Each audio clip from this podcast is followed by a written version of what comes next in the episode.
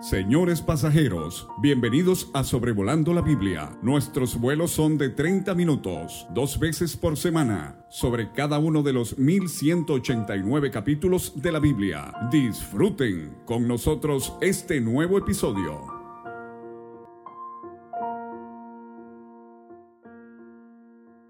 Muy buenos días a todos mis amados hermanos y apreciables amigos que escuchan el podcast Sobrevolando la Biblia hoy en el episodio 249, el primer libro de Samuel, capítulo 11, hoy miércoles 22 de marzo del 2023. Eh, básicamente los dos eventos de importancia en este capítulo son, en primer lugar, eh, vamos a ver cómo Saúl derrota al rey Nas de los amonitas y como consecuencia Samuel invita al pueblo de Israel a renovar o a confirmar eh, a Saúl como recién eh, ungido primer rey de Israel. Entonces, versículos 1 a 4, primeramente tenemos a Nas, rey amonita, y su amenaza a los habitantes de Jabes de Galaad. Dice el versículo 1, después subió Naas Amonita y acampó contra Jabes de Galaad. Ahora el nombre Naas significa serpiente. Tenga cuidado de cómo nombra a sus hijos y a sus hijas. Pero sabemos que la serpiente antigua en la Biblia es eh, nada más y nada menos el enemigo de las almas, Satanás. En relación al incrédulo, él ha cegado el entendimiento de los incrédulos para que no les resplandezca la luz del Evangelio. En el caso del creyente, Satanás quiere nublar o discapacitar la vista del creyente para que pierda su visión espiritual. Eh, vamos a ver que este Nas va a buscar afectar la vista de los habitantes de Jabes de Galaad, eh, sacándoles eh, su ojo derecho, pero eso en un momento.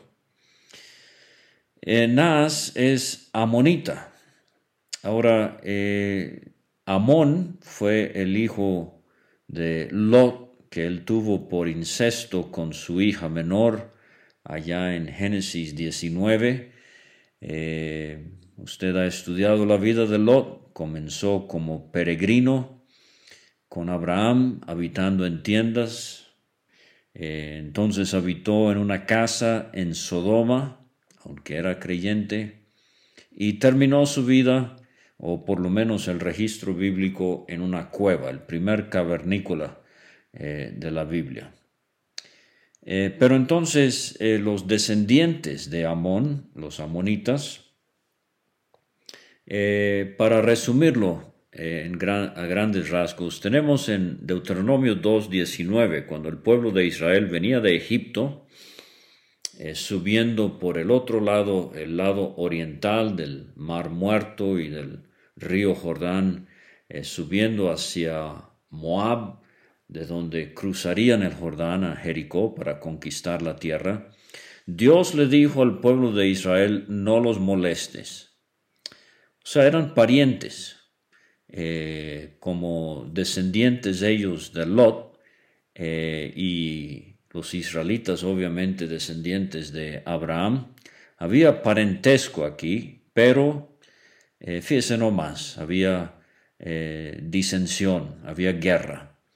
Eh, muy triste cuando sea en una misma familia con el parentesco sanguíneo, o más tristemente todavía cuando es entre la familia de Dios, cuando hay diferencias y disensiones y divisiones y guerras. No, no debería ser.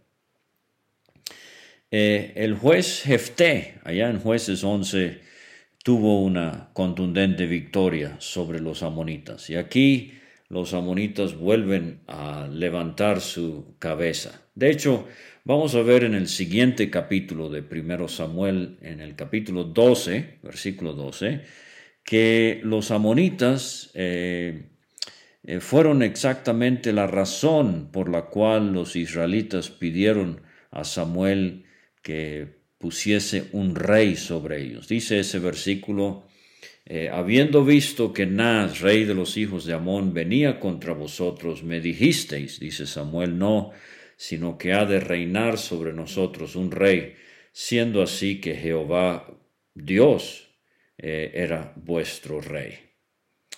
Eh, entonces, eh, el amonita, viene y acampa contra Jabes de Galaad. Ahora les suplico eh, buscar el mapa. Voy a suministrar uno que copié de la versión Dios habla hoy de las sociedades bíblicas en cuanto a los movimientos de Saúl. Pero si se fija en el mapa, si sigue el río Jordán, eh, del Mar Muerto hacia el norte, a 32 kilómetros al sur del Mar de Galilea, muy conocido por los milagros en relación a la vida del Señor Jesucristo.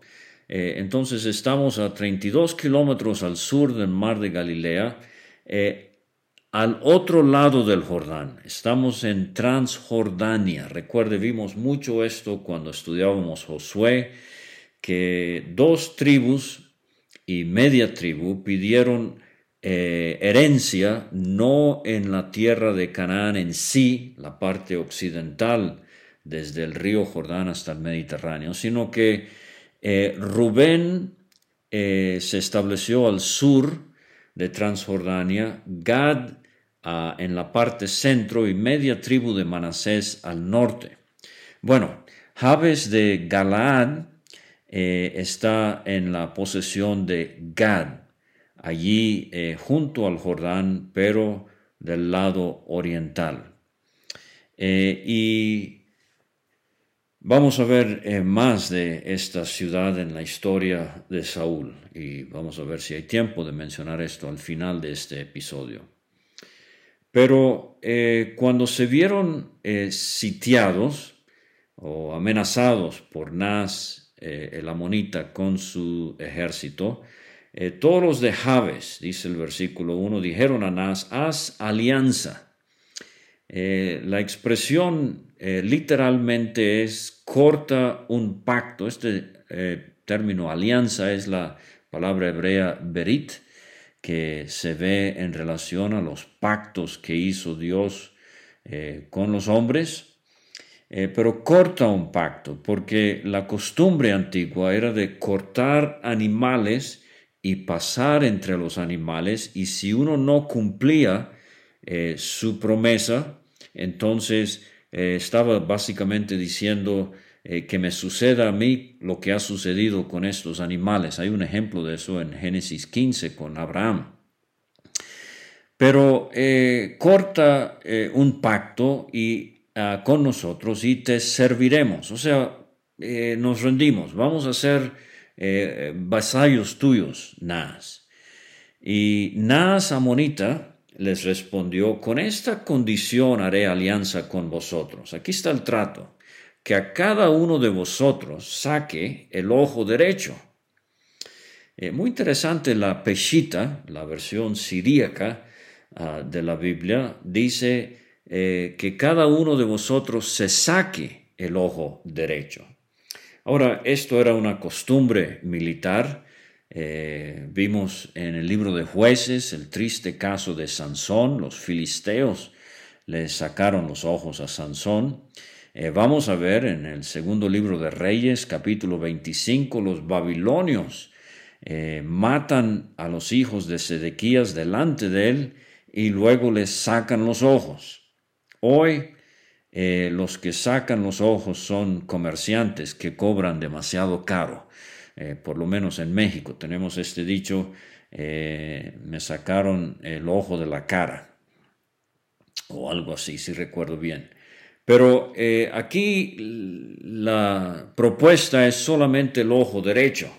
Ahora, resulta que soldados en ese tiempo eh, salían a la batalla llevando con su mano izquierda eh, el escudo y en la mano derecha la lanza y entonces se cubrían con el escudo, eh, pero el ojo derecho era para asomarse y poder ver al enemigo. Entonces, al sacar sus ojos derechos, Nas básicamente estaba neutralizando o debilitando enormemente a estos soldados. Y el propósito de esto, dice Nas, y ponga esta afrenta sobre todo Israel. Él quiere poner en Israel en ridículo, objeto de burla. Y eso es lo que el enemigo quiere eh, en cuanto a nosotros los creyentes. En, el, eh, en la carta de Pablo a Tito, capítulo 2, versículos 3 a 10, hay tres expresiones sumamente importantes en cuanto a la vida cristiana. Pablo escribe que las ancianas, o sea, mujeres mayores de edad, que tengan un buen testimonio. ¿Por qué? Para que la palabra de Dios no sea blasfemada. Jóvenes, que ustedes tengan un buen testimonio. ¿Por qué? Versículo 8, de modo que el adversario se avergüence y no tenga nada malo que decir de vosotros.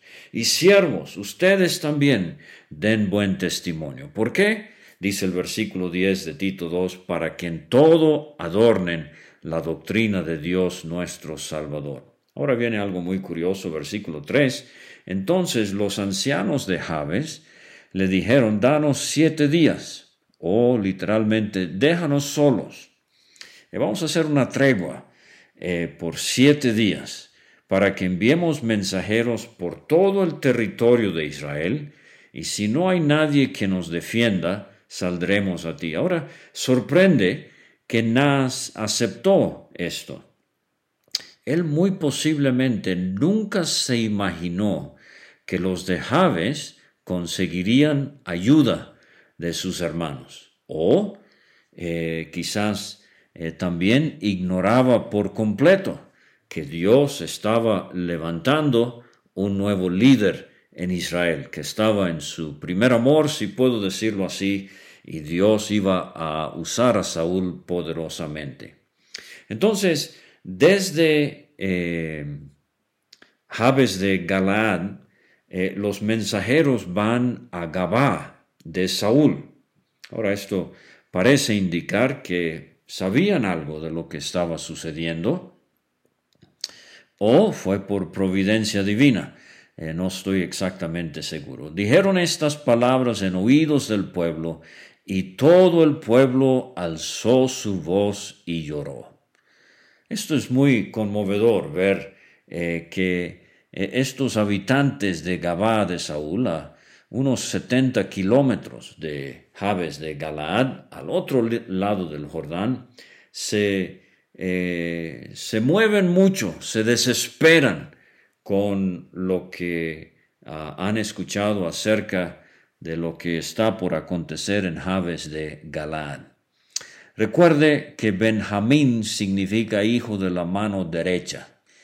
Y Nas quiere sacarle a los de Jabes el ojo derecho. Entonces Dios va a usar a un hijo de la mano derecha para libertar a los de Jabes para que no pierdan su ojo derecho. Ahora, en la segunda sección que quiero considerar, versículos 5 a 11, tenemos el triunfo de Saúl sobre los amonitas. Cuando llegan los mensajeros de, eh, de Jabes a Gabá, dice el versículo 5, He aquí Saúl que venía del campo tras los bueyes. Y dijo Saúl, ¿qué tiene el pueblo? O sea, él ve, él escucha la conmoción que hay, que, eh, que llora. Y le contaron las palabras de los hombres de Jabes. Ahora, e, es eh, llamativo ver a Saúl Ah, lo vimos en el capítulo 9, venía detrás de asnas perdidas, eh, ahora viene detrás de bueyes, ha estado arando el campo, es un hombre esforzado, industrioso. Dios no llama a flojos a su servicio. Eh, nunca piense que acostado en el sofá, eh, tomándose su té, café o mate o Coca-Cola, que Dios lo va a llamar a servirle. No, no. Dios llama a los diligentes. Eh, no debemos ser perezosos, dice el apóstol Pablo a los Romanos capítulo 12. Eh, debemos ser diligentes en las cosas de Dios. Y parece que Saúl todavía como que no asimila, no entiende el hecho de que él ha sido ungido como rey. él sigue arando su campo eh, estamos viendo, como he dicho, a este hombre en el primor de su servicio, eh, lastimosamente, trágicamente. La cosa va a cambiar en la vida de Saúl más adelante en el libro de Primero Samuel, pero por ahora eh, nos deleitamos en ver su dedicación y entrega a las cosas de Dios. El versículo 6 dice, al oír estas palabras, el Espíritu de Dios vino sobre él con poder Ahora, eh, hay unos cinco hombres en el Antiguo Testamento de los cuales se dice esto, e incluye a Balaam, un profeta falso. Eh, esto es eh, interesante. Pero el Espíritu de Dios vino sobre Saúl con poder. Aquí está la primera prueba que va a tener Saúl como rey, como líder, como gobernante, y, es absolutamente imprescindible en su servicio el poder del Espíritu Santo. Y él se encendió en ira en gran manera. Esta es ira santa. Eh, este es celo por el pueblo de Dios. Y tomando un par de bueyes, quizás los bueyes que traía eh, del campo cuando escuchó la noticia, los cortó en trozos y los envió por todo el territorio de Israel por medio de mensajeros, eh, diciendo, así se hará con los bueyes del que no saliere en pos de Saúl y en pos de Samuel.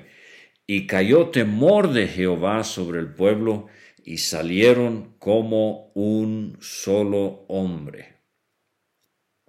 Ahora hay varias similitudes aquí entre primero de Samuel 11 y el libro de jueces 19 a 21.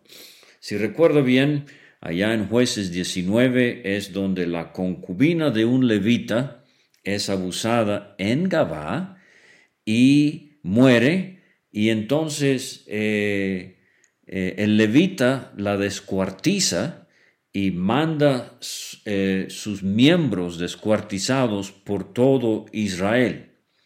O sea, allá en eh, jueces, Gabá fue el problema, pero ahora en Gabá se va a dar la solución, o sea, en Saúl.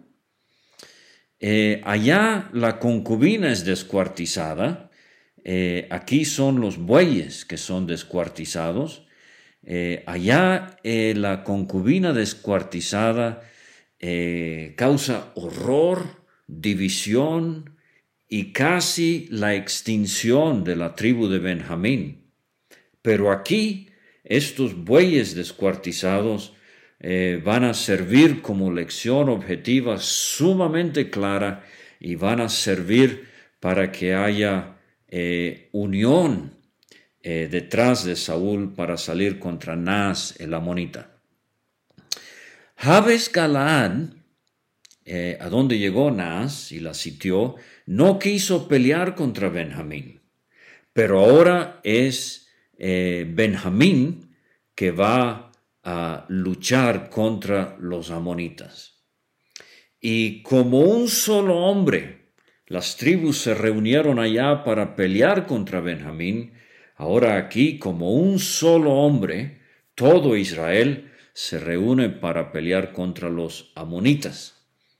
Yo recuerdo tantas veces ese dicho célebre que Simón Bolívar repetía eh, allá eh, estudiando en Venezuela mi primaria, en la unión está la fuerza. ¿Y cuándo vamos a aprender esto, hermanos? Que en la unión está la fuerza.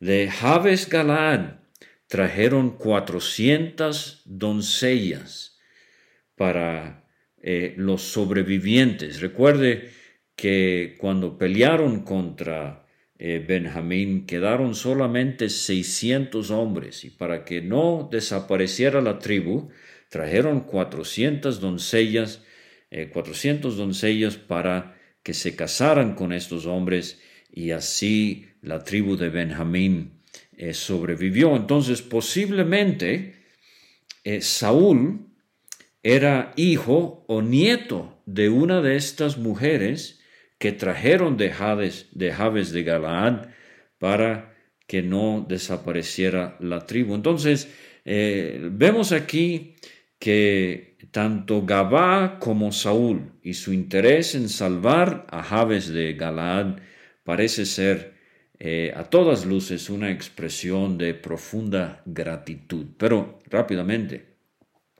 quiero, quiero ver aquí la receta para una victoria. Eh, y estoy pensando en términos espirituales. Número uno, la ayuda del Espíritu Santo de Dios. Hermanos, si no tenemos al Espíritu Santo de Dios, estamos fritos, por decirlo crudamente. Celo santo por el pueblo de Dios, la segunda cosa. Número tres, la iniciativa que muestra Saúl, la determinación con estos bueyes descuartizados. Todos vieron que Saúl estaba muy decidido. Número seis, la armonía en el liderazgo. Eh, es eh, Saúl y Samuel. ¿Cuánto daño hace un presbiterio dividido? Número siete, temor de Dios de parte del pueblo. Y número ocho, la unión del pueblo como un solo hombre. Y se reúnen, Saúl los contó en Besek. Eh, vimos a Besek en el libro de eh, jueces, Adoni Besek, ¿se acuerda de él? Eh, bueno, al principio del libro de jueces. Bueno, en, este, en esta ciudad al lado occidental del Jordán fue donde Saúl reúne las tropas y hace un censo, 300 mil soldados de Israel, 30 mil de Judá. Y esto ha hecho, este comentario de Israel y Judá ha hecho a algunos eruditos pensar que el libro de Samuel no se terminó de escribir hasta después de que se dio la división eh, en Israel, usted recuerda con Roboam, que eh, la tribu de Judá, Leví, Benjamín, se quedaron eh, con Roboam en el sur, pero las demás tribus apoyaron a Jeroboam en el norte. Sea como fuere, ahí está el campamento militar. Versículo 9, respondieron a los mensajeros que habían venido, así diréis a los de Jabes Galad, mañana, al calentar el sol, o sea, antes del mediodía, seréis librados. Y vinieron los mensajeros y lo anunciaron a los de Jabes, los cuales se alegraron. Esto da alegría cuando hay solidaridad eh, de parte de los hermanos, cuando hay ayuda, cuando hay interés. Eh, esto es motivo de alegría. Eh, no hay reproche por lo que había sucedido en el pasado. O sea, no están diciendo, miren, ustedes no pelearon cuando fuimos contra Benjamín, ahora este, nosotros no vamos a ayudar. Nada de eso.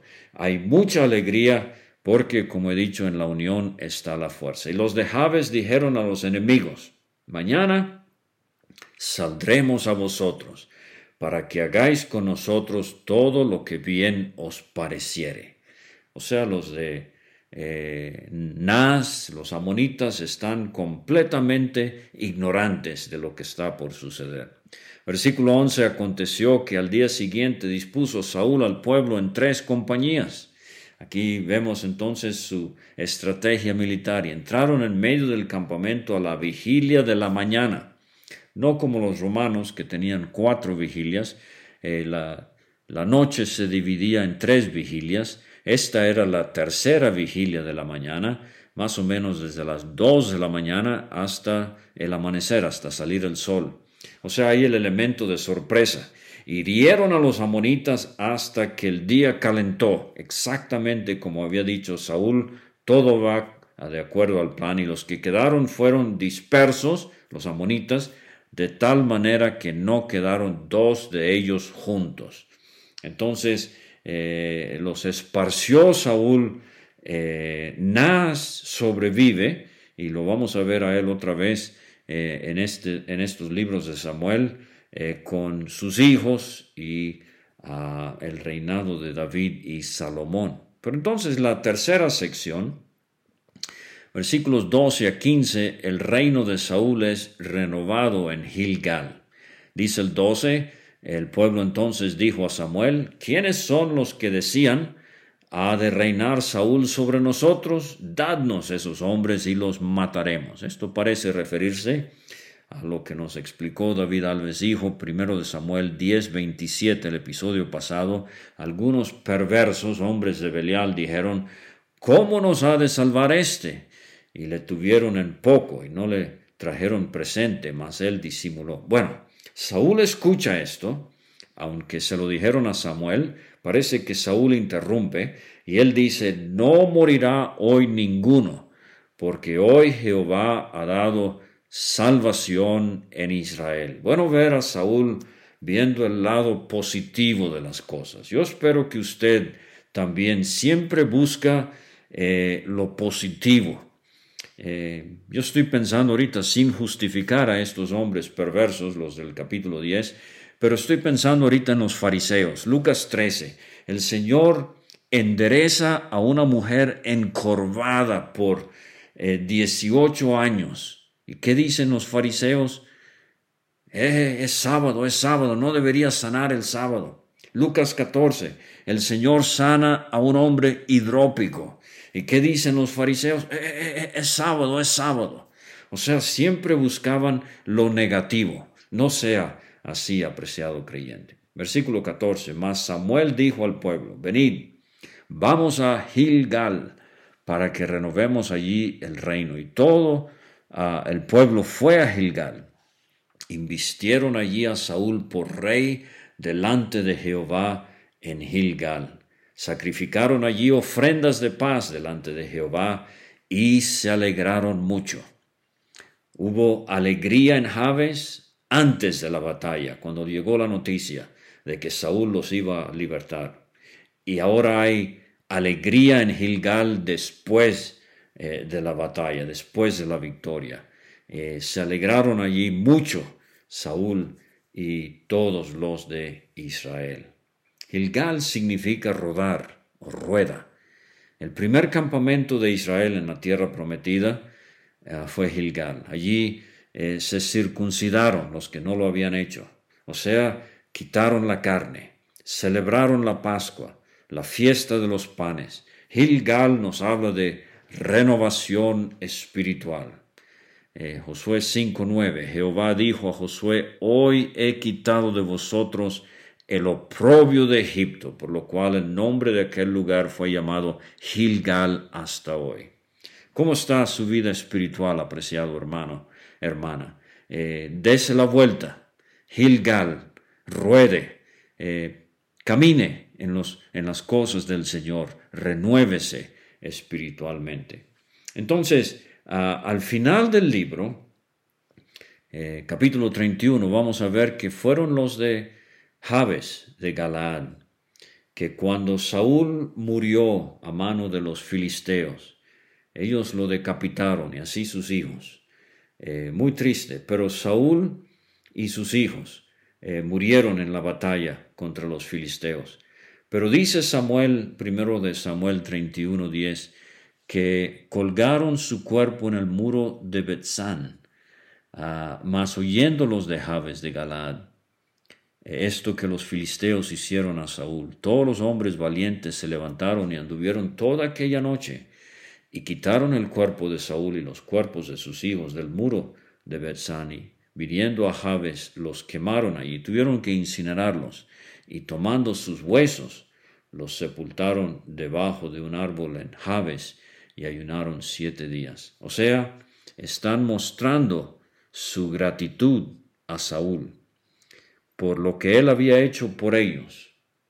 Ellos no perdieron su ojo derecho. Saúl sí, al final perdió su vida, y aunque tuvo sus fallas y tuvo un mal final, sus buenas obras no fueron olvidadas. Muchas gracias por escuchar y hasta la próxima.